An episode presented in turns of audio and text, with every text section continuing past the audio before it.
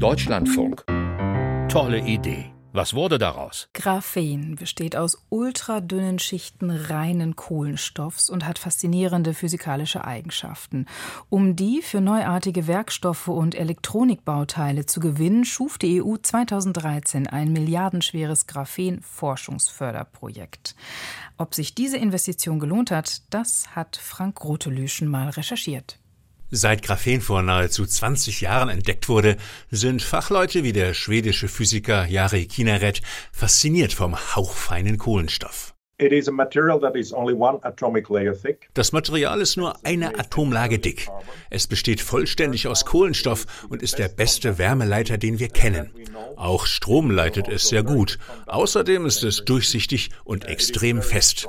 Es besitzt Eigenschaften wie kein anderes Material, zumindest nicht in dieser Kombination. Graphen scheint eine Art eierlegende Wollmilchsau der Materialforschung zu sein, und aus der sollte sich allerlei machen lassen schnellere Elektronik, härtere Werkstoffe, empfindlichere Sensoren. Kein Wunder also, dass China und die USA ehrgeizige Forschungsprogramme auflegten. Um nicht ins Hintertreffen zu geraten, wie bei manch früherer Schlüsseltechnologie, startete die Europäische Union 2013 ihr eigenes Programm, das Graphen Flaggschiff. Das Flaggschiff sollte mit einem Budget von einer Milliarde Euro ausgestattet werden, eine Hälfte von der Europäischen Kommission, die andere aus anderen Quellen. Bislang hat die EU gut 400 Millionen Euro gezahlt, der Rest wird noch kommen.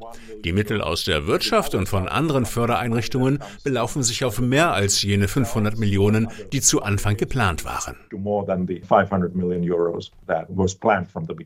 Heute umfasst das Graphen-Flaggschiff-Programm 170 Partner aus 22 Ländern, sagt Kinaret. Er agiert als Direktor und zieht im Wesentlichen eine positive Bilanz. Uh, Etwa die Hälfte unserer Partner kommen aus der Wirtschaft, sowohl Großunternehmen als auch kleine Firmen. Bis jetzt sind 18 Start-ups aus dem Programm hervorgegangen, die mittlerweile mehr als 100 Produkte auf dem Markt haben.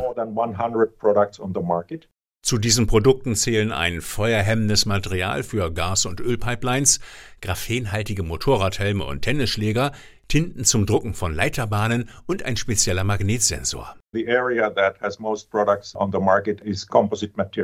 Die meisten Produkte finden sich im Bereich der Verbundwerkstoffe. Danach dürfte der Energiebereich folgen, etwa die Verwendung von Graphen in den Elektroden von Lithium-Ionen-Batterien. Das kann die Kapazität der Akkus merklich steigern. Anderes sei noch in der Entwicklung, aber durchaus vielversprechend, sagt Kinared. Etwa einen Sensor für die Hirnchirurgie, der dem OP-Team anzeigen soll, wo es die Schnitte ansetzen sollte und wo lieber nicht. Auch Georg Duisberg von der Bundeswehr-Universität München, einer der am Flaggschiff beteiligten deutschen Forscher, sieht sich auf einem guten Weg. Er tüftelt an neuartigen Umweltsensoren, die CO2 oder Stickoxide aufspüren sollen. Der große Vorteil wäre, dass man die Gassensoren mit 2D-Materialien bei Raumtemperatur betreiben kann. Also sie sind dadurch energiesparender. Sprich, sie sind für mobile Einsätze besonders geeignet. Man muss sagen, die Industrie hat großes Interesse an dieser Technologie. Duisbergs Prototypen bestehen nicht aus Graphen, sondern aus verwandten zweidimensionalen Materialien wie Platin-Diselenit.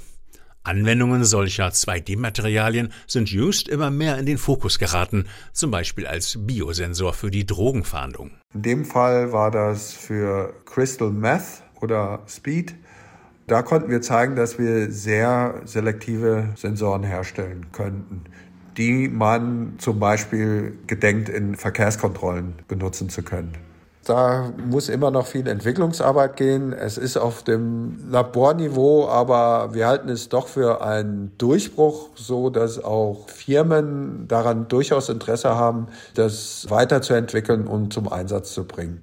Doch nicht für jedes Feld haben sich die Hoffnungen des Flaggschiffprogramms erfüllt, gibt Jarek Kinnared zu. For instance, one thing that we promised was to develop batteries that are faster to charge. Wir wollten Batterien entwickeln, die sich schneller aufladen lassen.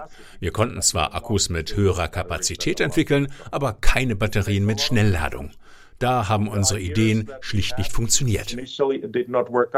Auch der anfängliche Plan, superschnelle Computerchips aus Graphen zu bauen, ist nicht aufgegangen. Digital electronics based on graphene, that is not really going to happen. Digitale Elektronik auf der Grundlage von Graphen wird es nicht geben, denn Graphen ist kein Halbleiter.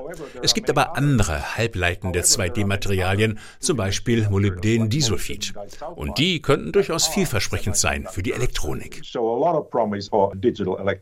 Unterm Strich hat das Graphen-Flaggschiff also eine gemischte Bilanz. Manche Versprechen wurden erfüllt, es gibt kommerzielle Produkte. Andere Ideen scheinen vorerst gescheitert, etwa die mit den Schnellladebatterien. Und vieles ist nach wie vor in der Mache. Oft ging die Entwicklung nicht ganz so schnell wie erhofft. Was im Grunde aber auch kein Wunder sei, meint Georg Duisberg. Ich würde das Fazit ziehen, es ist viel geschehen und viel vorwärts gebracht worden, aber man kann diese Zeiten von einem Forschungslabor in die kommerzielle Anwendung einfach nicht überspringen, auch nicht durch eine Milliarden Euro, die in Europa verteilt wurden. Die tolle Idee war das von Frank Grotelüsch.